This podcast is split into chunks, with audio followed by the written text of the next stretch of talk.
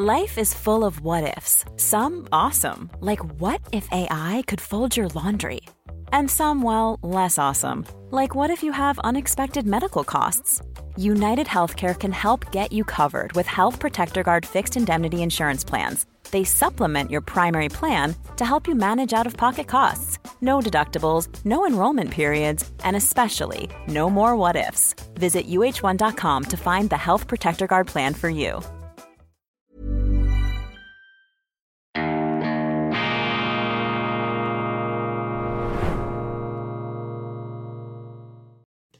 Grüezi miteinander, ganz herzlich willkommen und einen wunderschönen guten Morgen, meine sehr verehrten Damen und Herren, liebe Freunde. Ich begrüße Sie zur schweizerischen Ausgabe von Weltwoche Daily, die andere Sicht. Unabhängig, kritisch, gut gelaunt am Donnerstag, am Weltwochetag, dem 23. Februar 2020 und 23 schweizerische Ausgabe. Aber Sie dürfen selbstverständlich auch weiterschauen, wenn Sie kein Schweizer sind oder wenn Sie sich gar nicht so sehr für schweizerische Themen interessieren.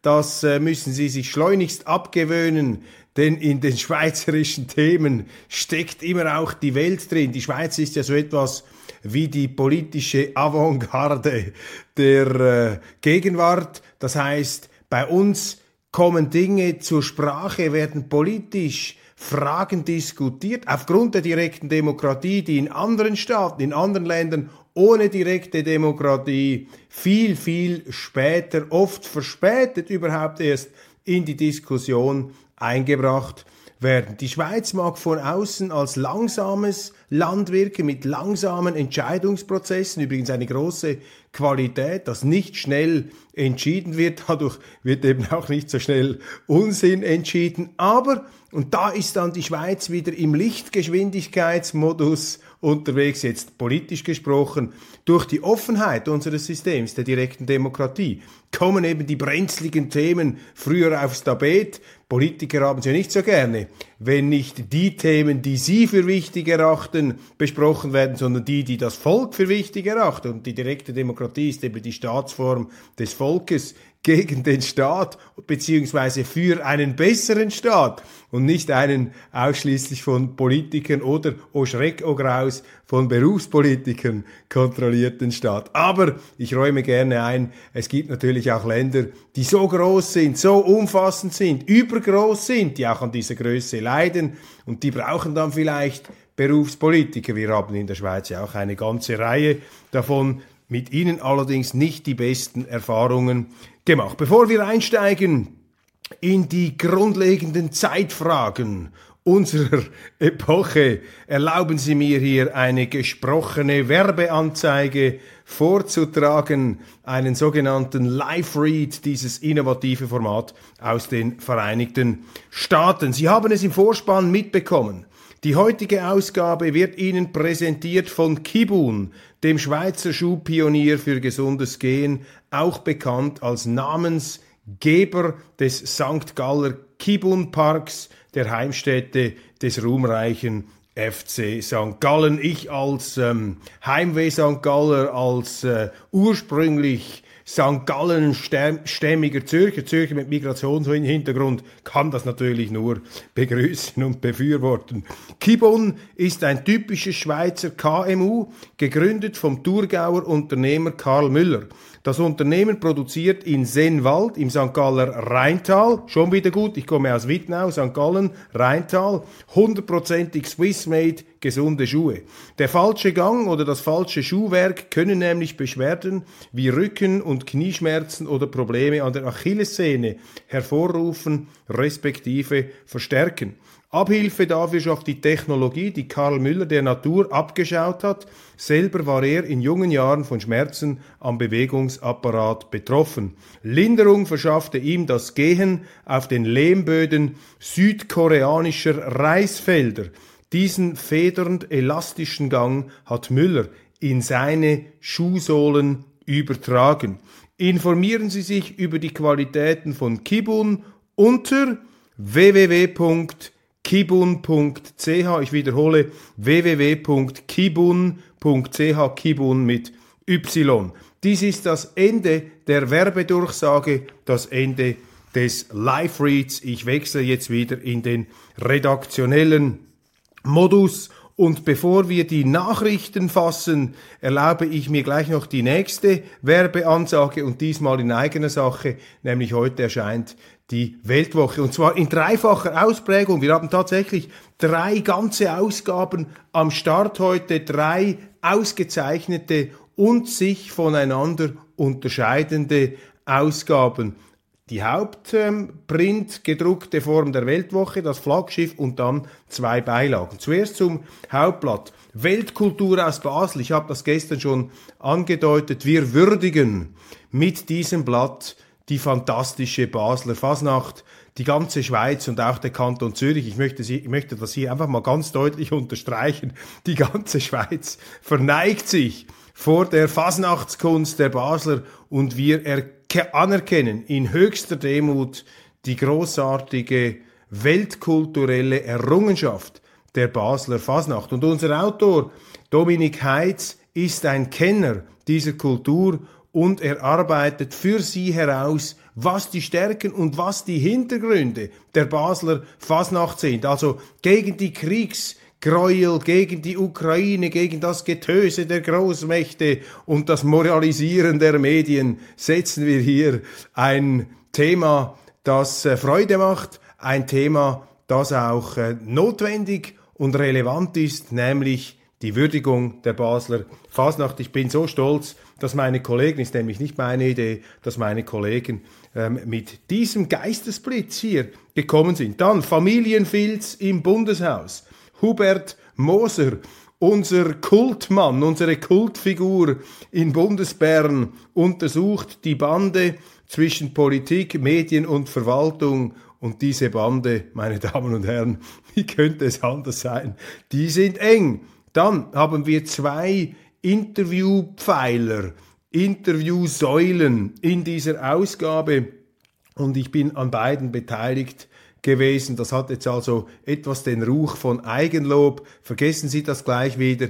Die Stoffe sind aber wirklich interessant, obwohl ich daran beteiligt gewesen bin. Zitat, der Westen hat den Krieg provoziert. Der amerikanische Geopolitikprofessor John J. Mearsheimer über die Fehler der USA in der Ukraine.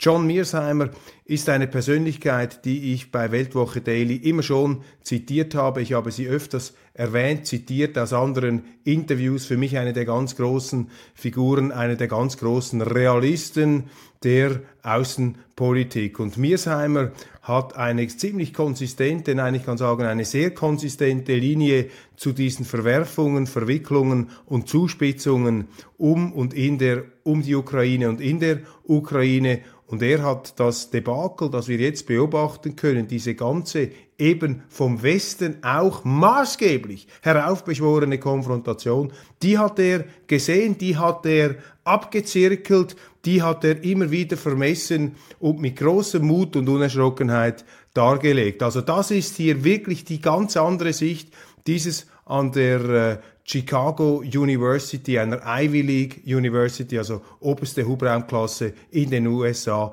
lehrende Experte John Mearsheimer. Ich glaube, wir sind die erste größere Zeitung im deutschsprachigen Raum, die Mearsheimer hier in einer gedruckten Printfassung groß zur Sprache bringt und ihm die Möglichkeit ähm, gewährt, seine Argumente einmal auszubreiten, weil das wird hier überhaupt nicht zur Kenntnis genommen. Zweites Interview mit Lanfranco Cirillo, da hat mein Kollege Roman Zeller die Regie geführt. Lanfranco Cirillo ist der Architekt der Oligarchen. Er hat übrigens auch für Präsident Putin gebaut. Er ist an diesem ominösen Palastbau beteiligt gewesen, wo der russische Oppositionelle Nawalny ein äh, Video, einen Social Media Post veröffentlicht hat mit der Behauptung, dies sei Putins Palast am Schwarzen Meer. Cirillo, der diesen Palast gebaut hat, widerspricht dieser Version von Nawalny und erläutert in dieser Ausgabe, worum es sich da tatsächlich handelt. Aber er sagt auch noch viel mehr. Er berichtet, aus seinem Leben. Er ist ein venezianischer Architekt, der mehr oder weniger mittellos nach Russland gekommen ist 1993, dort eine große Firma aufgebaut hat mit phasenweise über 2000 Mitarbeitern, sehr, sehr erfolgreich. Er ist dann auch in den Strudel dieses Krieges geraten. Man hat ihn angegriffen von Seiten der italienischen Behörden. Man hat diese Angriffe zum Teil wieder zurückgezogen. Eine etwas komplexe Geschichte. Und Lanfranco Cirillo gibt offenherzig und auch offenmundig Auskunft über das Leben in Russland, wie er das jetzt sieht. Und sein wichtigster Befund sein für mich auch ähm, vielleicht äh, überraschend, nein, nicht überraschendster, aber sein eindringlichster Befund lautet, dass das Sanktionsregime, der Sanktionskrieg, der Sanktionsterror des Westens gegen Russland im Alltag gar nicht zu spüren sei. Und die Annahme, die Hoffnung, das Wunschdenken, Russland würde durch diese Sanktionen in die Knie gezwungen, das sei schlicht und einfach eine Illusion, das sei falsch und Cirillo plädiert dafür, dass man sich mit den Russen wieder an einen Tisch setzt, um das Problem Ukraine zu lösen. Und das sei ein Problem und das könne man nicht einfach nur in Schwarz und Weiß Kategorien hier fassen. Lanfranco Cirillo in einem großen Interview mit der Weltwoche. Einer wie Cary Grant, Tom Kummer, trifft den Gentleman der Mitte, Gerhard Pfister unser äh, Autor in Bern hier immer unkonventionell unterwegs. Das ärgert zum Teil einige Weltwoche-Leser, weil da auch Politiker sehr gut wegkommen, die sonst in der Weltwoche ähm, durchaus auch kritisiert werden. Doch das gehört eben auch dazu unterschiedliche Sichtweisen. Dann Christoph Mörgeli, Nazi, die famose Karriere eines Kampfbegriffs. Nazi, die famose Karriere eines Kampfbegriffs. Auch eine sehr interessante Fragestellung. Unsere Beilagen. Motorrad Special, Achtung, fertig, los. Neuheiten der TÜV-Saison 2023, Born to be Wild. Für alle, die sich zweirädrig auf den Straßen bewegen, ein absolutes Muss. Und jetzt hier die Perle schlechthin in den Farben des ukrainischen Nationalwappens gehalten. Eine sehr, sehr schön gestaltete, von Erik Ebneter wirklich äh, zauberhaft gestaltete Sonderausgabe. Krieg um die Ukraine, Geschichte einer vermeidbaren Tragödie mit Anne Applebaum, Irina Beller, Henry Broder, Noam Chomsky, Richard J. Evans, Henry Kissinger, Roger Köppel, Peter Maurer, Guy Metton, Emmanuel Todd, Günter Verheugen und vielen anderen mehr. Dieses Sonderheft versammelt das Best-of der Ukraine-Berichterstattung der Weltwoche. Und als ich das äh, heute durchgeblättert habe, die Ausgabe ähm, liegt ja seit gestern Nachmittag gedruckt auf unseren Tischen, aber ich bin da noch aus den Skiferien zurückgewankt und habe das erst am Morgen mir etwas genauer anschauen können, muss Ihnen einfach sagen, die Vielfalt, die Bandbreite ist einzigartig, ist eindrücklich, überzeugen Sie sich selber davon. Es wird so viel geschrieben über die Weltwoche, über mich, gerade in letzter Zeit füllen Sie wieder Leinwände, arbeiten Sie sich an der Weltwoche ab, das finde ich großartig, finde ich toll und äh, bedanke mich auch für die Aufmerksamkeit und das Interesse, aber hier sehen Sie einmal, mit was für einer Vielfältigkeit und Differenziertheit unsere Kollegen eben ohne jede Unité de Doktrin an dieses Thema herangegangen sind. Verzeihen Sie, dass ich da etwas äh, in Schwärmen geraten bin, aber es musste eben sein, weil ich tatsächlich in Schwärmen gerate. Nun also zu den Aktualitäten, zu den Themen des Tages. Das wichtigste Thema ist der Zeitgeist. Ich äh, beobachte, wenn ich durch die News gehe, dass überall Überall dort, wo es Konflikte gibt, wo es knistert, sich im Grunde im Hintergrund das gleiche Thema abzeichnet, nämlich die zeitgeistige Verweichlichung, die heute auch von der Schweiz Besitz ergriffen hat. Das ist für mich das Merkmal der Gegenwart bei uns im Westen, in den USA, in Deutschland, aber auch in der Schweiz. Eine enorme Empfindlichkeit, eine Überempfindlichkeit der Leute in der öffentlichen Diskussion. Du musst wahnsinnig aufpassen, angeblich, was du sagst. Ein falsches Adjektiv, ein falsches Wort und bereits geht das ganze Gestürme los. Eine Überempfindlichkeit, eine Jewelry isn't a gift you give just once. It's a way to remind your loved one of a beautiful moment every time they see it. Blue Nile can help you find the gift that says how you feel and says it beautifully with expert guidance and a wide assortment of jewelry of the highest quality at the best price. Go to BlueNile.com and experience the convenience of shopping Blue Nile, the original online jeweler since 1999. That's BlueNile.com to find the perfect jewelry gift for any occasion. BlueNile.com. A lot can happen in three years, like a chatbot may be your new best friend. But what won't change? Needing health insurance. United Healthcare Tri Term Medical Plans, underwritten by Golden Rule Insurance Company, offer flexible, budget friendly coverage that lasts nearly three years in some states. Learn more at uh1.com. Verweichlichung. Eine Absenz von dem, was man früher schweizerische Robustheit genannt hat. Die Leute haben keine Hornhaut mehr, sie vertragen nichts, ihre Nerven liegen sofort blank oder sie tun so, als liegen die Nerven blank. Oder sie setzen diese Überempfindlichkeit als Waffe ein, um ihre Machtinteressen zu verschleiern und um Macht auszuüben, um andere einzuschüchtern. Ich glaube, das spielt auch noch mit. Aber von außen betrachtet ist das Merkmal unserer Zeit eine unglaubliche Verweichlichung, eine Überempfindlichkeit, auch eine Verweigerung, sich Diskussionen und Gesprächen zu stellen. Das finde ich fürchterlich. Und das Ganze geht einher mit dem, was ich hier immer als Moralismus bezeichne. Das heißt, das Denken nur noch in Gut und Böse. Es geht den Leuten gar nicht mehr um die Wirklichkeit, um die Sache, um die Lösung konkreter Probleme, sondern es geht nur noch darum, wie stehe ich da? Wie präsentiere ich mich in den Augen der anderen? Stehe ich auf der richtigen Seite? Stehe ich auf der falschen Seite? Kürzlich hat mich jemand gefragt, aber Sie, Herr Köppel, sind Sie sicher, dass Sie auf der richtigen Seite der Geschichte stehen? Sie müssen aufpassen mit Ihren Artikeln, sonst stehen Sie am Schluss dann nicht auf der richtigen Seite der Geschichte. Meine, was sind das für Kriterien? Was sind das für Anmaßungen und Einbildungen? Es geht doch nicht darum, meine Damen und Herren, am Schluss auf der richtigen Seite der Geschichte zu stehen.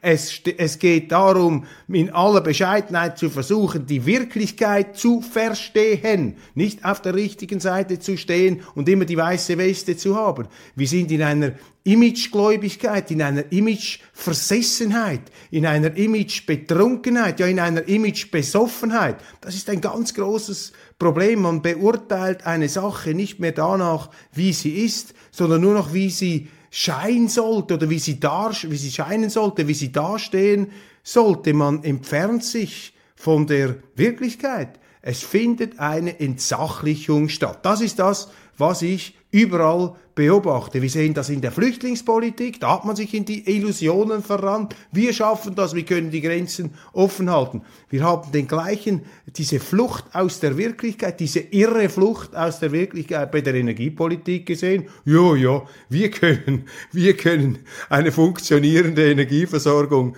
in einem Industriestaat ähm, mit Kernenergie, Wasserkraft und in anderen Ländern auch mit ähm, fossilen Brennstoffen, das können wir einfach alles verabschieden, das können wir alles stoppen und wir können das dann mit Windrädern und mit Solarzellen ersetzen. Das sind gefährliche Träumereien, meine Damen und Herren. Das sind Träume, die zu Schäumen und dann zu Albträumen werden. Das ist hier äh, die Linie. Und jetzt beobachten wir, dass wir uns da auch in eine fürchterliche Sackgasse der Entsachlichung, der Entwirklichung hinein verrannt haben. Es geht nämlich nicht auf. Gleichzeitig will man alles elektrifizieren, auch die Autos. Da realisiert man nicht, dass diese Elektroautos, das sind ja rollende Brandbomben mit diesen Batterien. Es gibt schon norwegische Schiffe, die transportieren diese Autos gar nicht. Und woher nehmen wir den Strom, wenn wir in Strommangellagen sind, wenn alle jetzt auch noch mit dem elektrischen Auto herumfahren sollen? Derweil schaltet die EU, verbietet die EU den Verbrenner ab 2030 oder 2035. Also hier Moralismus, nicht Gutes tun. Ich habe nichts gegen Moral, Ethik.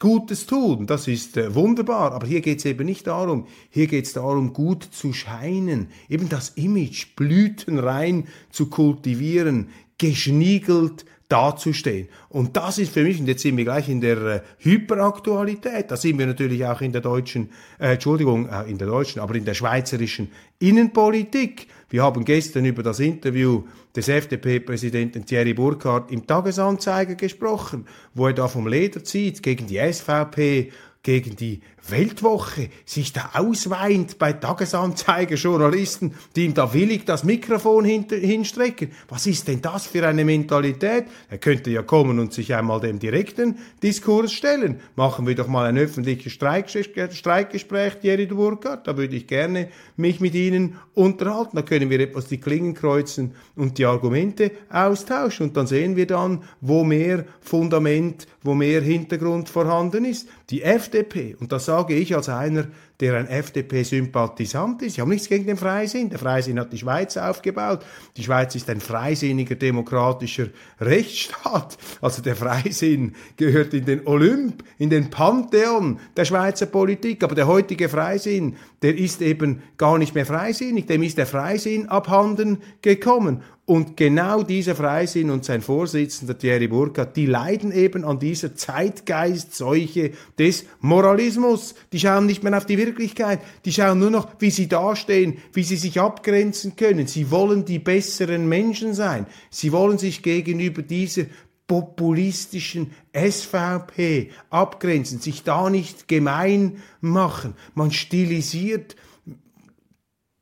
Meinungsverschiedenheiten zu religiösen Gegensätzen hoch. Man grenzt sich ab und dann vielleicht an der Urne 0,2 Prozent Wähler dazu zu gewinnen. Wenn überhaupt, wenn nicht das Gegenteil passiert. Diese FDP hat sich verabschiedet von ihrem Wirklichkeitsbezug. Und nehmen Sie es ganz konkret bei der Neutralität. Heute erklärt sich Thierry Burkhardt zum Gralshüter der Neutralität. Entschuldigung, da muss ich lachen.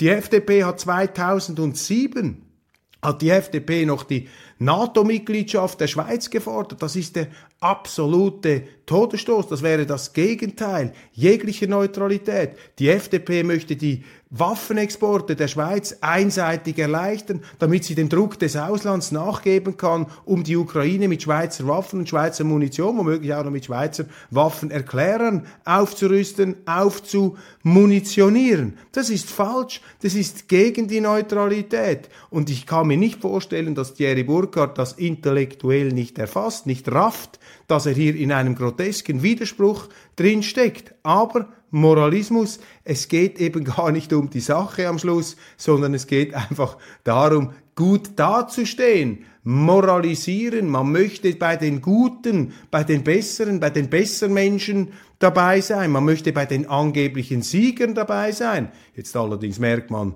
dass die angeblichen Sieger, da diese ganze Hurra-Stimmung, mit der man in diesen Krieg hineingeschlafwandelt ist, das ist jetzt brutal ernüchtert worden. Sie merken jetzt, diese Russen sind noch nicht geschlagen.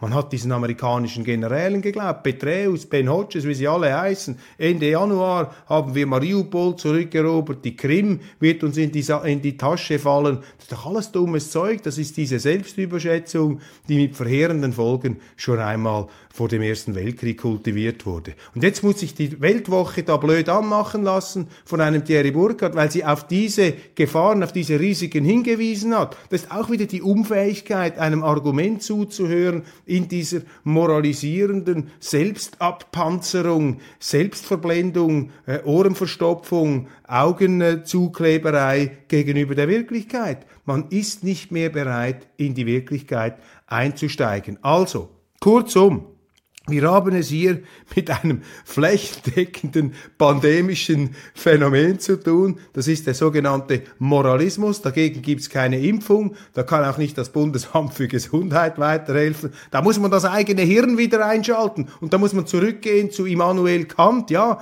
man muss sich des eigenen Verstandes bedienen, um aus der selbstverschuldeten Unmündigkeit herauszufinden. Es ist nämlich eine Unmündigkeit. Diese Moralisierer, diese Anpasser, diese, diese Gesundbeter und, ähm, und, und, und besser Menschen, die wollen einfach dabei sein, die wollen bei den angeblich Richtigen, bei den Guten dabei sein, die wollen sich auf irgendeine Seite schlagen. Dabei ist doch der schweizerische Standpunkt, und das ist unser Privileg, ist der Standpunkt der qualifizierten und freundlichen Distanz.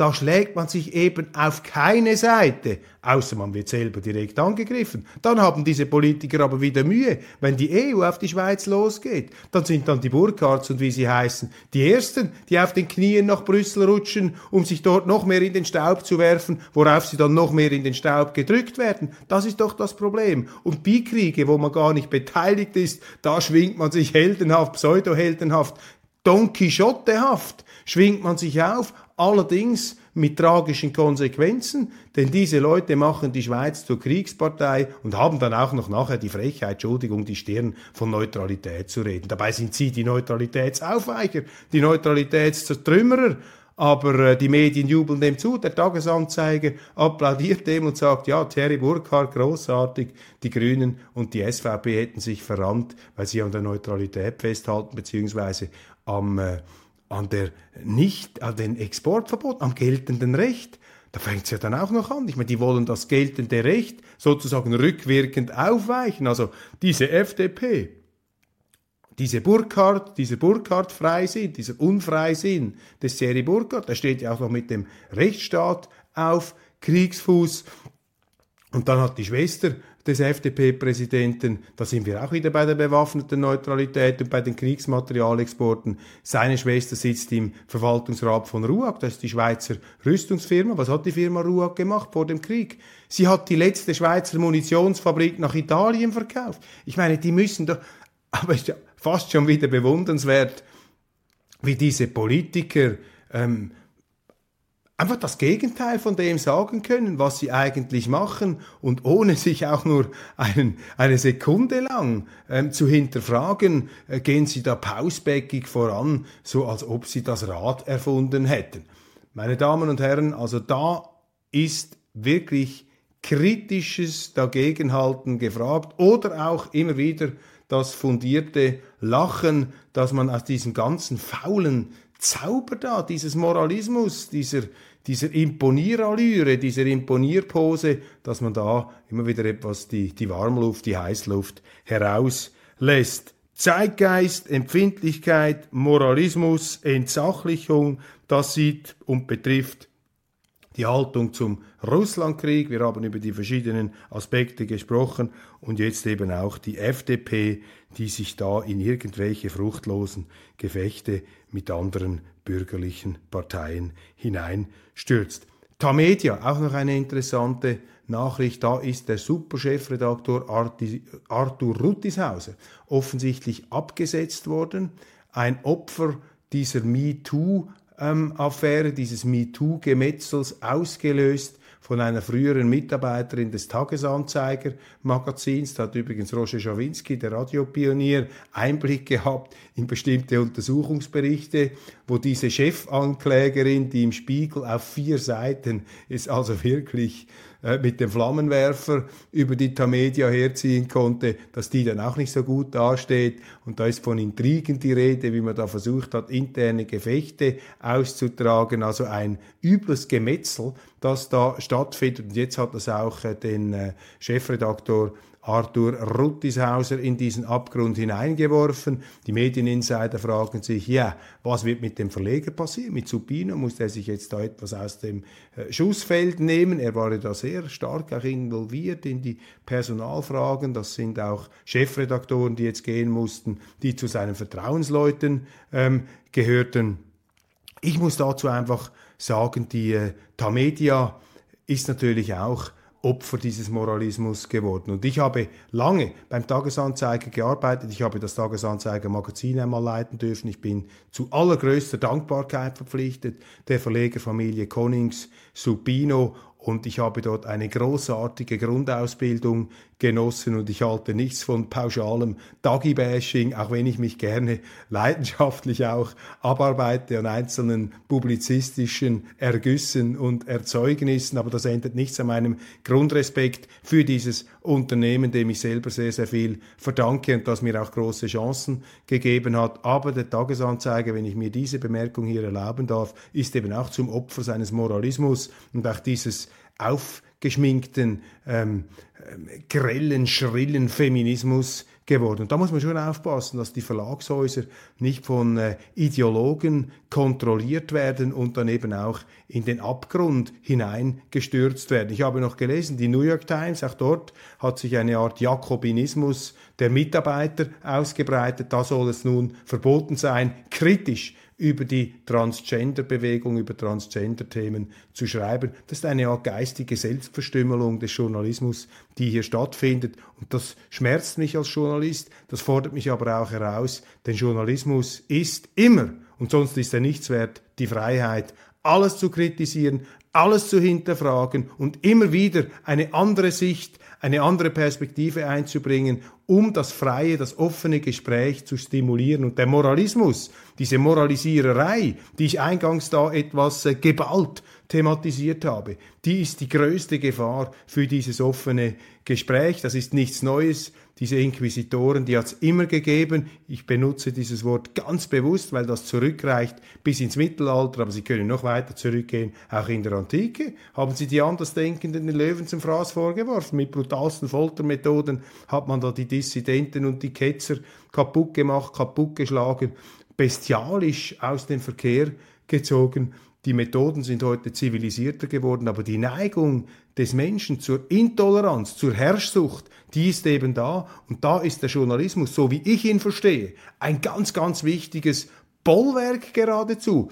Übrigens auch ein Bollwerk der guten Laune, denn mit Heiterkeit kann man eben diesen Großinquisitoren und Inquisitorinnen, es sind oft auch Inquisitorinnen, Feministinnen, kann man eben auch so begegnen und sie entzaubern, diesen faulen Zauber entzaubern. Und es gibt auch im Feminismus Lichtblicke. Nehmen Sie eine Alice Schwarzer, ähm, die ich äh, sehr respektiere, auch bei aller Unterschiedlichkeit der Meinungen. Aber was jetzt diese Alice Schwarzer in Deutschland macht, auch an unkonventionellem Journalismus, da fühle ich mich jetzt geradezu geistesverwandt. Jetzt wird natürlich Frau Schwarzer sofort alle Hände verwerfen und sagen, nein, das ist Applaus von der falschen Seite. Ja, Frau Schwarzer, mag sein, aus Ihrer Sicht, aber es ist ein Applaus, der von Herzen kommt. Meine Damen und Herren, da sind wir am Ende angelangt von unserer Sendung. Ich äh, freue mich, dass Sie dabei gewesen sind. Verpassen Sie nicht unser internationales